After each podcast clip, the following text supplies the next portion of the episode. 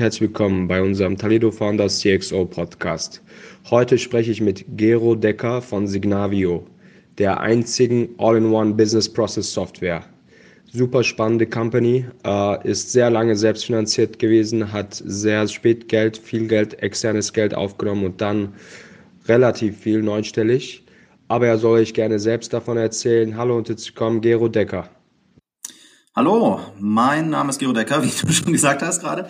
Ich bin äh, Gründer und äh, CEO von Signavio. Wir sind ein B2B-Softwareunternehmen aus Berlin und äh, wir machen Software für das Thema Prozessmanagement für mittelgroße und große Unternehmen. Freut mich. Hat ja schon mit einem Lachen angefangen, das gefällt mir immer. Kannst du ein bisschen mehr reinzoomen? Also ich bin jetzt, sagen wir mal, äh, ich finde Signavio spannend, äh, aber ich verstehe noch nicht als Kunde, was ihr genau macht. Äh, wo genau kommt ihr rein? Wo ist das Kundenbedürfnis? Genau, also unsere Kunden haben typischerweise mindestens 500, mindestens 1000 Mitarbeiter oder gerne auch größer. Und die möchten betriebliche Abläufe, Prozesse verstehen, verbessern, transformieren. Also stell dir vor, du bist ein Telekommunikationsanbieter und du hast eine ganz schlechte ähm, Customer Satisfaction, ganz schlechtes Kundenfeedback ähm, und möchtest das jetzt verbessern, zum Beispiel beim Ausrollen von DSL-Produkten oder bei Handyverträgen oder so etwas. Ähm, dann nutzt du die Signavio Software, um zu verstehen, ähm, wie sehen eigentlich meine Customer Journeys aus, ähm, wie sehen die darunter liegenden Prozesse aus, das kann ich machen, indem ich die Leute zusammenbringe, um ihr, um ihr Wissen sozusagen zu teilen über den aktuellen Stand. Ich kann das aber auch machen über sogenanntes Process Mining. Das heißt, ich sauge Daten aus ERP oder CRM-Systemen an, um quasi automatisiert zurückzurechnen, was passiert eigentlich, äh, bei welchen Kunden geht was schief, bei wem dauert es zu lange, bei wem ähm, werden komische, passieren komische Dinge um dann in den nächsten Schritt zu kommen, sich darüber zu unterhalten, wie soll das eigentlich besser laufen, wie soll der Prozess morgen aussehen, wie soll meine Customer Journey morgen aussehen, ähm, um sich zu überlegen, mit welcher Technologie muss ich das untermauern, muss ich ein Kundenportal einführen, muss ich intern irgendwas verändern, muss ich Verantwortlichkeiten drehen in der Organisation, ähm, bis hin zu Überführen dieser Veränderung in die Realität, will heißen, ich rekonfiguriere meine, meine CRM- oder ERP-Systeme zum Beispiel. Das kann man aus unserer Software heraus anstoßen.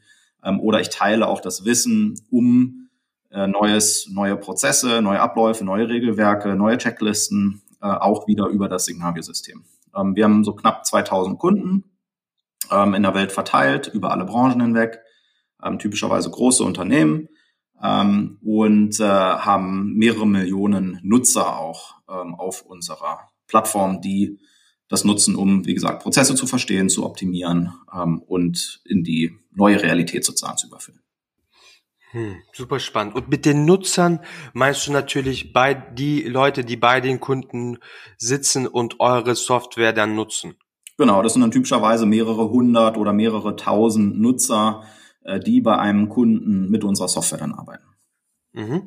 Und wie viel eures Businesses grob kommt, sagen wir, aus dem deutschsprachigen Raum?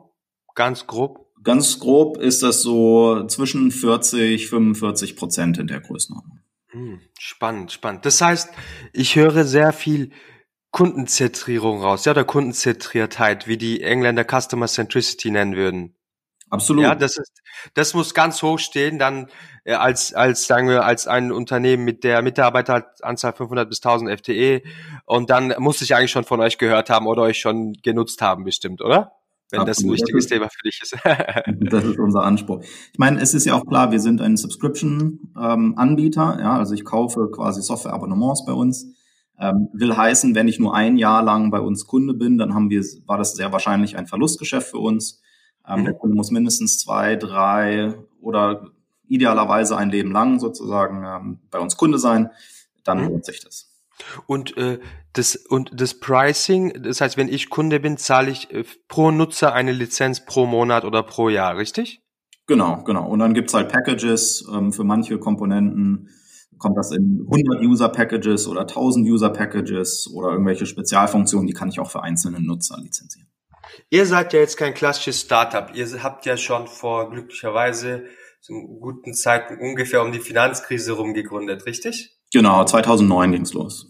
Äh, spannend. Und du warst das mit deinen Mitgründern und ihr habt ja, also das hast du jetzt nicht so gesagt, aber ihr seid ein super schöner Erfolgscase für Deutschland. Ihr habt auch, glaube ich, noch einmal relativ viel äh, Geld aufgenommen, aber relativ spät. Ihr hattet früh eigentlich sehr viel aus eigenen Mitteln gemacht. Habe ich das richtig so im Hinterkopf? Genau, die ersten sechseinhalb Jahre haben wir komplett ohne Investment gelebt, ähm, auch keine wow. Business Angels, ähm, sondern okay. komplett aus Umsätzen äh, uns finanziert und waren dann zu wow. dem Zeitpunkt auch schon so 80 Mitarbeiter ungefähr, äh, mhm. bevor wir dann 2015 das erste Mal Geld aufgenommen haben und äh, dann haben wir 2019 nochmal einen größeren Batzen aufgenommen. Also inzwischen sind jetzt über über 200 Millionen Euro an Investorengeldern geflossen. Ähm, wow, aber wie du sagst, äh, relativ spät ähm, im, in Wundervoll. Das sind die besten, sehr seltene Stories und das ist super selten, dass man so lange so hart durchhält und dann und dann geht's richtig ab. Ja, das freut mich. das freut mich richtig. Das ist schön auch, dass ihr, ich glaube, ihr habt sogar PEs drin. Im Grunde habt ihr den klassischen VC sehr lange geskippt oder vielleicht sogar überskippt, oder? Genau, also klassisch, genau, klassische VCs haben wir gar nicht drin gehabt, ähm, sondern erst unser erster Investor Summit Partners, ähm, wow. die fallen schon in diesen Growth Equity Bereich rein. Für die waren wir damals zum damaligen Zeitpunkt eher klein. Mhm. Ähm, aber die waren halt so äh, verliebt in das, in, in, in unser Geschäft, in unser Team, in kann ich gut verstehen, dass sie gesagt haben, wir wollen unbedingt dabei sein. Customer Centricity ist äh, nicht, dass ich jetzt dafür werben möchte, aber ich bin selbst CEO und ich denke, das ist, das ist unser Prio 1 Thema und zwar zeitlos. Also, das hätte ich vor 100 Jahren sagen können als CEO irgendeines Unternehmens und das kann man wahrscheinlich in 100 Jahren auch noch sagen egal was, aber und es ist trotzdem gerade im Trend, weil viele von uns vielleicht auch mal den Blick verlieren für die Kunden, vor allem äh, gegeben all der Lösungen, die da draus sind. Das finde ich nicht nur also als Software spannend, sondern jedes Mal, wenn ihr in ein Unternehmen hereintretet, wird das Thema einfach höher priorisiert. Das ist A, ein Zeichen davon, dass die irgendwas verstehen oder verstanden haben, wie wichtig das Thema ist. Und B, könnt ihr ja hoffentlich wirklich helfen. Und deswegen finde ich das ein sehr wichtiges Thema, auch wenn wir, auch in Deutschland, ja, wo wir das vielleicht mal aus den Augen verlieren. Hab mich auch gefreut. Ähm, okay, super. Customer Centricity, äh, Business, du, vielleicht weißt du das, aber die Vorgänger von BCG McKinsey in den 80er, 90ern im Consulting waren die sogenannten Business Reengineering Berater. Business Process Reengineering. Das war ein sehr, sehr großer Trend. Hattest du, das war jetzt ein bisschen vor unserer Zeit, aber hattest du das mal auf dem Schirm? Klar, so in den 80er, 90er Jahren war das ja ein großes Thema. Ähm, damals war ja das, der Auslöser dafür war, es gab ja auf einmal ähm, neue Softwaresysteme, vernetzte Computer, ähm, Datenbanken, das war ja alles neu ähm, und, und zum ersten Mal massenverfügbar. Und dadurch hatte ich natürlich die Möglichkeit, komplett zu quasi neu zu denken, wie ich als Unternehmen eigentlich arbeiten möchte. Ne? Und äh, auch SAP ist ja auf dieser Welle ähm, groß geworden, ist auf dieser Welle dann auch an die Börse gegangen, ähm, genau unter diesem Stichwort ähm, Reengineering. Ähm, mhm, mhm. Spannend. Das Thema ist, ist heute genau, genau noch so relevant wie früher.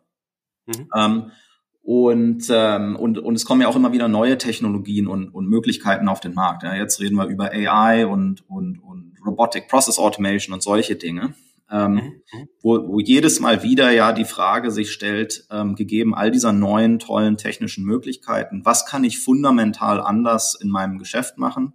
Ähm, mhm. Nicht nur die gleichen Ergebnisse zu produzieren, sondern den Service, die Value Proposition an den Kunden tatsächlich nochmal radikal nach oben zu heben. Und es ist ja spannend, dass dadurch dann auch ganz neue Geschäftsmodelle ähm, Eben, wollte ich gerade, manche erfinden ihr Geschäft dadurch neu, durch dieses Nachdenken. Genau, genau. Also klassisches Beispiel für mich wäre jetzt ähm, hier zum Beispiel unsere, unsere Freunde von Flightride.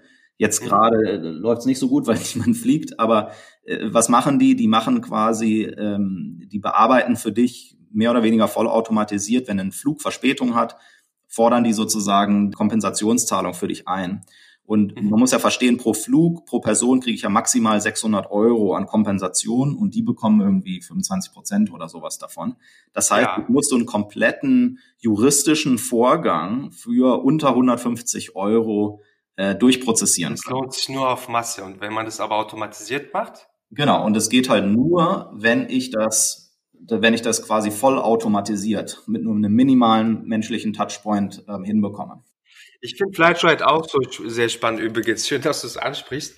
Äh, es ist eine auch der Hidden Champs eigentlich ein Berliner Startup. das finde ich äh, Bereich. Ich finde das schön, was sie gemacht haben. Ich habe sogar mal über sie tatsächlich vor vielen Jahren, einer der ersten Kunden war ich, glaube ich, weil mich Iberia eher so aufgeregt hatte, dass ich gesagt habe, okay, das Geld ist mir egal, aber die sollen mal ran. Ja. Äh, du hast das Thema Corona ein bisschen schon, also durch Flightride. Lass uns da kurz reinzoomen. Wir sind jetzt Anfang Januar 2021. Leider ist das Thema wieder sehr aktuell seit zwei, drei Monaten. Also ich meine, wir haben ja jetzt den Lockdown, der wurde jetzt heute nochmal wahrscheinlich verlängert oder seit gestern. Wie hat sich das ähm, auf euch ausgewirkt und was denkst du, was passieren wird in den nächsten sechs Monaten? Also erstmal euch intern wie eure Kunden, vielleicht das Business, was immer du sagen möchtest und dann nochmal der Blick nach vorne. Natürlich interessiert mich und auch wahrscheinlich ein Großteil unserer Zuhörer, wie ist dein CEO-Blick, dein subjektives Empfinden äh, auf die nächsten sechs, zwölf Monate? Ohne jetzt genauer zu fragen, bewusst offen. Ja, also bei uns war es natürlich ganz ähnlich wie bei allen anderen Firmen, dass wir so im März letzten Jahres wussten wir überhaupt gar nicht, wo das Jahr hinlaufen würde. Deswegen haben wir bei uns erstmal prophylaktisch auch die Handbremse angezogen. Wir haben äh, dann im März noch zum Beispiel einen Hiring Freeze ähm, ausgesprochen, dass wir keine neuen Mitarbeiter äh, mehr einstellen, obwohl wir im Plan hatten, ähm, über 100 äh, neue Kollegen in den nächsten Monaten einzustellen. Das haben wir dann, diesen Plan haben wir dann relativ schnell äh, gekappt. Ähm, im, Im April, Mai, Juni hat es sich dann relativ schnell angedeutet bei uns, dass unsere Kunden ähm, jetzt nicht wegbrechen, ähm, sondern Churn ist ja das, ist, ist die Metrik, bei uns genau gleich war wie auch in den Jahren davor. Also ähm, das hat mhm. bei uns in unserem Fall ganz gut geklappt.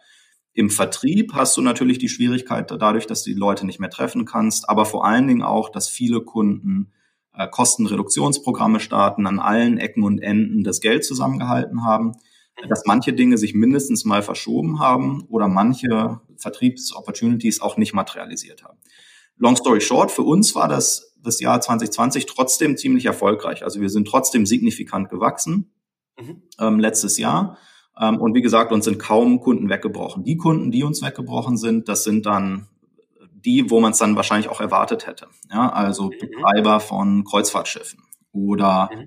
ähm, äh, der ganze Bereich Oil and Gas ähm, mhm. ist, ist ziemlich kollabiert letztes Jahr, weil vielleicht hat es der eine oder andere mitbekommen, der, der Ölpreis ist ja unglaublich in den Keller gegangen. Mhm. Ähm, im Rahmen der, der, der wenigen Nachfrage oder geringeren Nachfrage letzten Jahres. Mhm. Ja, gut für unser Klima insgesamt, aber natürlich für die beteiligten Unternehmen, die, die, deren Geschäftsmodell sehr stark basiert auf diesen Ölpreisen. Mhm. Ähm, für die war das natürlich schwierig. Aber äh, long story short, für uns war das Jahr im Endeffekt ähm, ziemlich erfolgreich. Wir hatten Q2, Q3, Q4 waren dann jeweils äh, die, die stärksten Quartale in der Historie von Signavio. Ähm, also wir konnten dann von Quartal zu Quartal immer einen draufsetzen. Und deswegen haben wir dann auch das Thema Hiring Freeze ähm, im dritten Quartal dann wieder aufgehoben ähm, und haben dann angefangen, ähm, auch wieder sehr, sehr sportlich einzustellen, ähm, viele neue Kollegen mit an Bord zu nehmen. Und jetzt gehen wir in dieses Jahr rein. Ähm, wir haben momentan ungefähr 200 offene Stellen, äh, die wir noch besetzen wollen ähm, für die kommenden Monate und sind da sehr optimistisch, was jetzt die nächsten Monate angeht. Mhm, mhm. Und sind das größtenteils Techies, die ihr einstellt? Zum, also von den offenen Stellen, die wir momentan haben, ist ungefähr die Hälfte in der Entwicklung. Ähm, also da bauen wir sehr stark aus. Und die andere Hälfte ist, ist über den Rest der Organisation verteilt. Ja, Go-to-Market-Organisation, aber auch ähm, Legal Security, ähm, Talent Acquisition, ähm, mhm. durch alle Bereiche hindurch. Okay, okay. Lass uns noch Kurz, ähm, bevor wir auf die, auf das nächste Jahr übergehen, 2021, du hattest mich gerade auf was gebracht. Events, also ähm, erzähl uns mal bitte, wie hat das, äh, äh, ihr habt ja sehr spannenden Ansatz, wie ihr Events äh, äh, gestaltet, ohne jetzt da in Detail reinzuzoomen. Wie hat das, wie hat Corona das beeinflusst und wie habt ihr das gelöst, um vielleicht einige unserer, vielleicht zu unserer Zuhörer einfach äh, zu inspirieren? Genau. Also erstmal Schritt zurück. Marketing ist für uns ähm, sehr, sehr wichtig. Ähm, also viele unserer Kunden kommen über äh, Marketingaktionen, sei es Content, digitale Events, aber auch physische Events ähm, auf uns. Ähm, mhm. Das ganze Thema physische Events ist natürlich komplett weggefallen ähm, und wir mussten alles quasi auf, auf digitale Kanäle rüberheben. Ähm, wir haben zweimal im Jahr ähm, ein großes Event. Im Mai machen wir jeweils etwas, das nennt sich Signavio Live.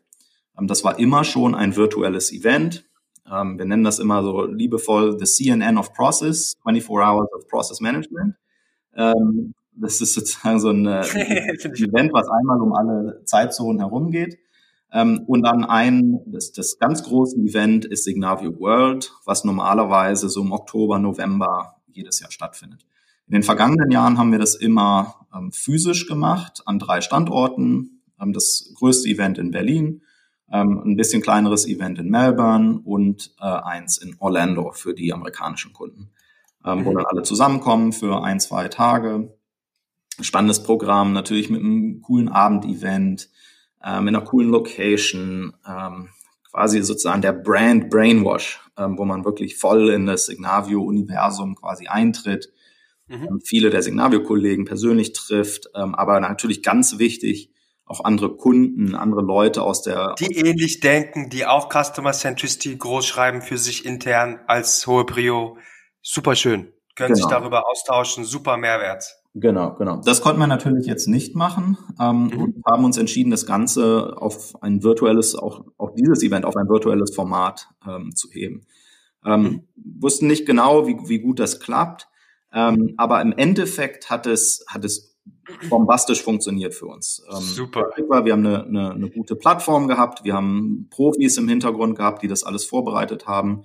Super Moderator, super Produktionsfirma, die die Videos ähm, oder den ganzen Content, der dort dann gemacht wurde, auch wirklich in super Qualität bereitgestellt hat. Unglaublich viel Arbeit ging in den ganzen sozusagen die Zusammenstellung des Programms rein, die richtigen Leute dort zu haben, die dann spannende Dinge in kompakter Form auch erzählen. Ähm, aber dann auch Formate, dass sich Leute virtuell dann dort treffen können. Ähm, oder mhm. sozusagen kleinere, intimere Formate für zum Beispiel die größten Botschafter ähm, in unserer Kundenbasis. Dann macht man dann ein, ein kleines exklusives Event mit 20, 30 Teilnehmern. Ähm, das hat alles sehr gut funktioniert und ähm, der, der Endeffekt für uns war, dass wir signifikant mehr Teilnehmer hatten in diesem virtuellen Event, als wir das mhm. in den Jahren davor in den physischen Events hatten.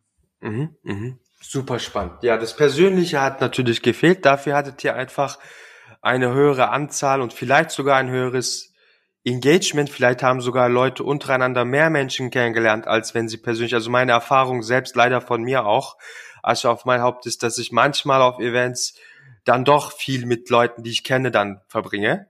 Ja. Und, äh, und vielleicht ist da das Engagement anders. Ich weiß es nicht genau. Hast du das irgendwie, hast du dazu irgendeine Beobachtung gemacht, in welcher Form das Engagement auch anders ist, miteinander, untereinander, mit euch? Also treffen die Leute vielleicht mehr Leute kürzer oder so? Also da habe ich jetzt keine genauen Zahlen drüber. Wir haben auch bei den physischen Events da immer schon sehr stark darauf geachtet, Leute zusammenzubringen. Ja, Finde ich gut. Ja, wir haben ja eine große Customer Success Practice, großes Customer Success Team bei uns. Man mhm. weiß genau, welcher Kunde hat gerade welche Themen, was interessiert den, ähm, wo mhm. steht er gerade in seiner Reise, dass man die mhm. dann proaktiv auch verdrahtet mit mhm. ähm, entsprechenden anderen Kunden, die in einer ähnlichen Situation sind. Mhm. Und wo es chemisch auch vielleicht passt. Mhm. Genau, und das, das zieht sich eigentlich wie ein, wie ein roter Faden durch, durch physische und, und virtuelle Events auch durch. Der Vorteil mhm. von den virtuellen Events ist natürlich, dass ich ähm, dann auch über Kontinente hinweg Leute zusammenbringen kann. Ja, dass jemand aus Südafrika mit jemandem aus den USA sich austauschen kann. Mhm. Ja, mhm. und jemand aus Deutschland. Sehr wertvoll. Während das bei den physischen Events dann doch immer geografisch restriktiert ist außer diese Leute reisen an, wie wahrscheinlich ist das und so weiter. Ja, mh, super spannend. Wie ist deine Sicht auf die nächsten sechs, zwölf Monate äh, und bewusst wieder offen. Also ich möchte dich nicht zu sehr mit meinen Gedanken gut belasten, aber also jetzt äh, Corona, wie wird uns das Markt, die, Menschen noch berühren? Weil du bist ja auch, äh, wie gesagt, CEO, du musst ja Sachen einfach vorsehen. Äh, weil das auch unser Business betrifft. Wie ist deine Sicht drauf? Ja, also das, das Komische ist, wenn, ich, wenn, wenn man rausgeht, ja, dann sieht man, alle Geschäfte sind geschlossen, ähm, es gibt riesen Auswirkungen auf das, auf das Gesundheitssystem. Corona ist quasi überall. Wenn ich die Nachrichten einschalte, geht es um, um quasi nichts anderes als Corona. Wenn ich aber ins Geschäftliche gucke, die Aktivität der Firmen, ja klar, es gibt gewisse Branchen, die liegen momentan am Boden. Aber es gibt die meisten anderen Branchen, die laufen auf genau der gleichen Geschwindigkeit wie vorher auch. Die haben genau die gleichen Themen. Die sind jetzt sogar veränderungsbereiter. Die sind jetzt sogar mutiger, äh, Dinge zu tun. Ja, wo man vorher sich womöglich äh, einen Mund fusselig geredet hat über lange Zeit und, und Leute jetzt auf einmal sagen, nee, jetzt, wir machen das jetzt einfach mal. Wir wissen, dass es wichtig ist. Lass uns das jetzt mal anpacken. Ähm, mhm. Also insofern ist das so eine ganz komische so eine, so eine ganz komische ähm, Mischung, also, Mischung, so widersprüchlich mhm. eigentlich, das, was man, das, was man da draußen wahrnimmt. Ja? Mhm. Mhm. Ähm, Spannend. Und mhm. äh, also für uns persönlich als Firma sehe ich die Zukunft sehr, sehr rosig, weil halt weil, weil halt das Thema digitale Transformation, ich muss digital mhm. werden als Unternehmen, das ja, hat sich ja. nochmal stark gedreht durch Corona. Ähm, und wir als Firma ganz im Speziellen profitieren natürlich davon, ähm, je mehr sich verändert und je schneller sich etwas verändert in Unternehmen, desto besser für uns, weil wir ja diese Veränderung begleiten. Ähm, insofern für uns ganz im Speziellen bin ich da extrem optimistisch.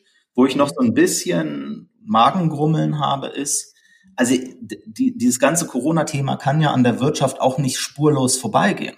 Ja, und wenn ich jetzt mir Aktienkurse angucke oder so etwas, ja, das sprüht vor Optimismus. Ja. Aber, aber da draußen hat ja auch echt wirtschaftliche Aktivität nicht stattgefunden. Ja, und, und das muss sich ja irgendwie, irgendwie das ja manifestieren. Aber irgendwie sehen wir es noch nicht. Interessant. Spannend, wie, wie man unabhängig voneinander immer auf ähnliche Gedanken auch kommt. Finde ich immer schön. Dankeschön für die Zusammenfassung. Wann ist deiner Meinung nach äh, wann ist Corona weg? Deiner Meinung nach. Also auch jetzt wirtschaftlich vielleicht auch. Also wann, wann wird es einfach die Effekte weniger, deiner Meinung nach? Naja, du wirst, du wirst manche Effekte haben, die werden ewig vorhalten. Ähm, manche Branchen werden halt ganz nachhaltig und womöglich für immer verändert sein. Also mal jetzt ein Beispiel Luftfahrt, Fliegen. Ja, vor Corona war es ganz normal. Ich bin einmal, äh, mindestens einmal im Monat, bin ich zum Beispiel in den USA unterwegs gewesen. Und, und es gibt viele Berufszweige, die, die, die auch gewöhnt sind, die ganze Zeit nur im Flugzeug zu sitzen und hin und her zu jetten. Die haben jetzt aber neun Monate lang bei ihrer Familie verbracht, ja, äh, haben in ihrem eigenen Bett geschlafen, haben morgens die Kinder in die, in die Kita bringen können oder äh, wenn sie denn offen war, ja äh, und, und abends mit der Familie Abendessen können. Und, und das wollen ja viele Leute auch nicht mehr missen. Warum soll ich denn jetzt für einen Zwei-Stunden-Meeting irgendwo durch die Welt jetten? Das muss doch anders gehen und es kann ja auch anders gehen. Ähm, und ich bin ja auch wesentlich produktiver dadurch, wenn ich jetzt nicht mich ins Flugzeug setze. Also deswegen wäre jetzt meine, meine Wette, ähm, dass, mhm. ich als, als, also, dass ich in der Luftfahrt wahrscheinlich auf lange Sicht ähm, wesentlich weniger Volumen haben werde als, als vorher. Ja? Mhm. Ähm, mhm. und andere Branchen, die profitieren halt. Also ich hoffe, dass sich bis, sagen wir mal, Mitte diesen Jahres die Dinge zurechtgerückelt haben mit einer kritischen Masse an Impfungen und so weiter, äh, dass man mhm. nicht mehr über Lockdowns oder irgendwelche Corona-Beschränkungen reden muss. Ähm, aber es wird sich ein neues Bild eingestellt haben, äh, mhm. auch noch weiter formen, wie mhm. eigentlich diese Post-Corona-Welt äh, wirtschaftlich sich dann darstellt. Mhm. Okay, Dankeschön. Wie ist in kurz vielleicht, wie ist deine Sicht auf das Thema bei euch auch intern, äh, das Thema Homeoffice? Also es hat erstaunlich gut funktioniert. Ähm, du hast natürlich immer gewisse Härtefälle. Ähm, Härtefälle, weil zum Beispiel ähm, jemand in einer sehr kleinen Wohnung wohnt ähm, mhm. und quasi auf seinem Bett sitzen muss, um, um im Homeoffice zu arbeiten. Ja? Oder du ja. hast äh, Familien mit jungen Kindern, ähm, und du kannst dich nicht konzentrieren, wenn, wenn in deiner Zwei-Zimmer-Wohnung nebenan ähm, das kleine Kind die ganze Zeit äh, brüllt. Ja? Mhm. mhm. Ähm, für diese Fälle haben wir auch die ganze Zeit unser Office offen gehalten und haben es Mitarbeitern freigestellt, wenn sie das Gefühl haben, sie können zu Hause nicht vernünftig arbeiten, äh, dürfen sie auch ins Office kommen. Wie viele Leute haben das ähm, angenommen bei uns, ähm, ich glaube weniger als zehn Prozent ähm, jeweils war, war im Office. Ja?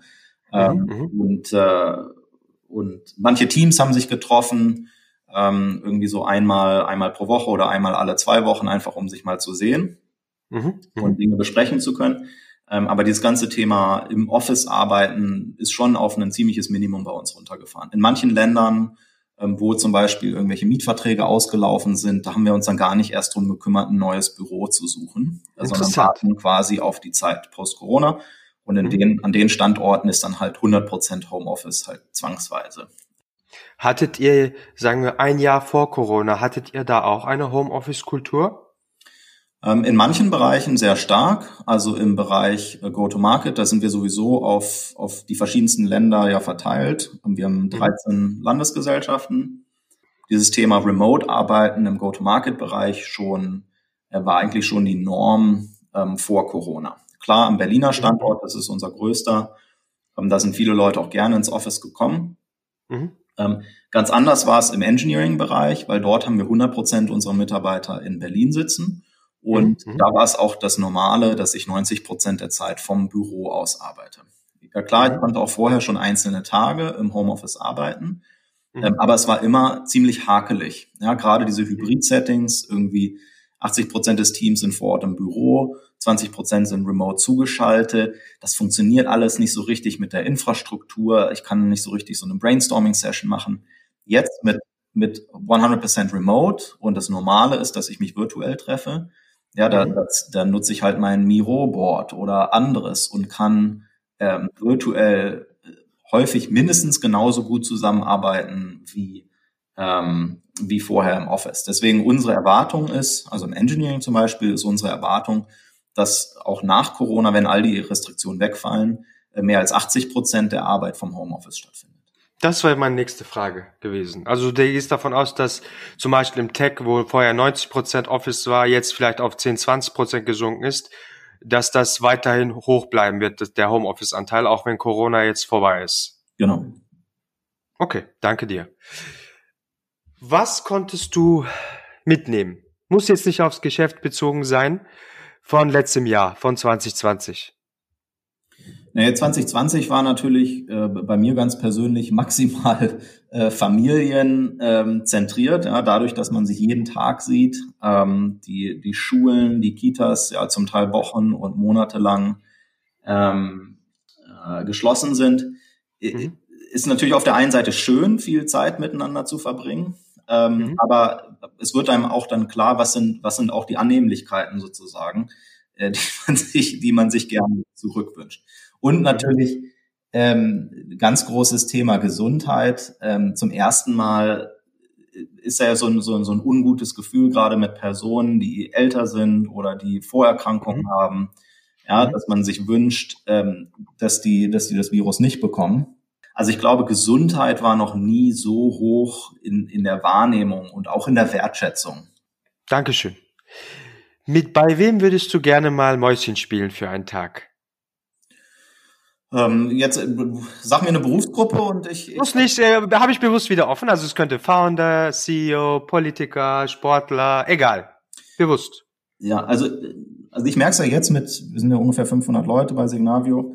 Ähm, ja. Die, die, eine der großen Schwierigkeiten, wenn so eine Organisation wächst, ist ja auch, ähm, auch die Interessen von so vielen Personen und Stakeholdern vernünftig unter einen Hut zu bringen. Ähm, mhm. Und es gibt eine Berufsgruppe, die, die ich unglaublich bewundere, weil die halt jeden Tag im, im Feuer steht, mhm. auch viel mehr unterschiedliche Interessen unter einen Hut zu bringen. Ja, und, und mhm. trotzdem sicherstellen muss, dass alles nach vorne geht. Und das sind, das sind unsere lieben Politiker. Ja. dort, und, und, und jetzt ja umso mehr, ja, mit Corona, da, da sind ja unglaublich harte Entscheidungen ähm, zu treffen. Und egal wie ich's mache, irgendwem trete ich ja immer auf den Fuß. Also ehrlicherweise, ich, ich muss sagen, ich war fast schon erstaunt jetzt die letzten Monate bei all diesen harten Einschränkungen, wie ohne großes Ruckeln, sage ich mal, ähm, das mhm. alles auch durchgegangen ist. Ja, also ganze, ganze Industrien, die auf, von einem Tag auf den nächsten quasi tot gemacht worden, ja, abgeschnitten worden. Ja, ja. Ähm, dass, dass, dass, dass das erstaunlich gut gegangen ist, ähm, die letzten Monate. Also insofern, da würde ich gerne mal Mäuschen spielen. Ähm, mhm. Ja, mal angefangen bei, bei unserer lieben Angela, ähm, die ja, ja. Jetzt, die ja jetzt auch befreit aufspielen kann. Sie muss nicht wieder ja. will nicht wiedergewählt Stimmt. werden. Jetzt, jetzt kann sie sozusagen ausschließlich im besten Interesse des, des, des Landes und der Welt agieren. Ähm, da mal Mäuschen zu spielen, wie, wie funktioniert das eigentlich? Welche Informationen kommen dort wirklich an? Wie viel, wie viel Eindrücke von Dingen hat man denn wirklich? Wie gut kann man entsprechende Entscheidungen eigentlich auch treffen? Und, und wie hart ist es eigentlich, ähm, diese Interessen unter, unter einen Hut zu bringen und das sauber zu kommunizieren und so weiter? Also das ist ja ein, ein unglaublich schwieriger Job. Mhm. Und ganz große Bewunderung für, für all unsere ja. Politiker über Parteien hinweg. Stimmt. Ähm, dass sie sich diesen, diesem Stress auch aussetzen. Stellen, genau, genau. Auch, auch wenn man inhaltlich nicht immer mit denen allein ist. Ja, das ist ein hoher Stress. Genau, und, und da jeden Morgen wieder aufwachen und, und im besten Interesse für, für das Land und die Welt. Oder? Genau, und trotzdem hast, hast, hast wirklich, also es sind welche negative Gefühle. Die Hälfte der Bevölkerung hasst alles, was du tust, obwohl du eigentlich in deinem Inneren nur das beste Interesse hast und das dir eigentlich nicht mehr geben müsstest seit vielen Jahren, aber die macht das trotzdem äh, große Bewunderung. Ah, egal, unabhängig jetzt von der Politik inhaltlich. Okay, ähm, Dankeschön. Mit welchen zwei Personen soll ich deiner Meinung nach unbedingt mal sprechen? Nicht, dass ich das dann tue, aber wen sollte ich deiner Meinung nach noch podcasten? Ach, es gibt so viele spannende Menschen, ja. Ähm, und äh, also Gründer ist natürlich immer ein, ein dankbares Klientel, weil ähm, als Gründer man per Definition man viele Ups und Downs sozusagen durchlebt ja, und, und spannende Wendungen nimmt. Spannend finde ich es vor allen Dingen immer dann, wenn, wenn Gründungen auch noch ähm, massiv zu, zu einem höheren Zweck sozusagen ganz offensichtlich beitragen. Also ich mhm. denke jetzt mal an, an all die spannenden Firmen, die jetzt in dem Bereich Climate Tech oder Firmen, die sich um, um Climate Change sozusagen ähm, aktiv mhm. kümmern. Ähm, da gibt's viele spannende Personen, ja, angefangen bei einer Anna Alex, die ein Planetly gründet, ja, mhm. oder auch andere Firmen, die in, in dem Bereich ähm, aktiv sind, weil das eine ganz spannende Mischung ist zwischen, äh, wie gestalten wir eigentlich eine bessere Welt ähm, und dann aber mit den Mitteln einer Firmengründung und all den Irrungen und Wirrungen, die damit verbunden sind, ähm, das macht immer ganz, ganz natürlich eine, eine spannende, eine, eine spannende Mischung. Okay, vielen Dank. Ähm, wie können wir und die Zuhörer dich unterstützen? Also du hast einmal über Stellen gesprochen. Wie noch? Wie können sie dich noch unterstützen? Ach, ähm, ich, frage ich frag immer gerne andersrum, ja, wie kann ich andere Leute unterstützen? Und wenn man, wenn man genügend zurückgibt äh, an die Welt, dann ist die Welt auch typischerweise nett zu einem. Ja, stimmt. Insofern ähm, sagt mir auch gerne Bescheid, wenn, wenn ich irgendwo helfen kann ähm, und einen mhm. Beitrag leisten kann. Das, das mache ich immer gerne. Äh, ganz egoistisch gesprochen auf unsere Firma, klar, eine der größten ähm, äh, Aufgaben, die wir vor uns haben jetzt für die nächsten Monate, ist, ist viele spannende neue äh, Mitarbeiter zu finden, die Spaß haben mhm. mitzumachen mhm. bei Signavio und, und mithelfen wollen, ähm, ja, gute Organisationen zu bauen da draußen, weil, weil das ist es mhm. letztendlich, was wir machen. Wie können Sie dich erreichen, die Leute? Ich nehme an, LinkedIn, wie noch? LinkedIn ist ganz einfach. Ähm, ja, das ist wahrscheinlich der, der, der beste, beste Weg. Ja. Denke ich auch, genau. Bitte kein Spam, liebe Zuhörer, nur was wirklich relevant ist für beide Seiten. Ich bedanke mich vielmals, Gero Decker von Signavio. Super, danke dir. Ciao, ciao.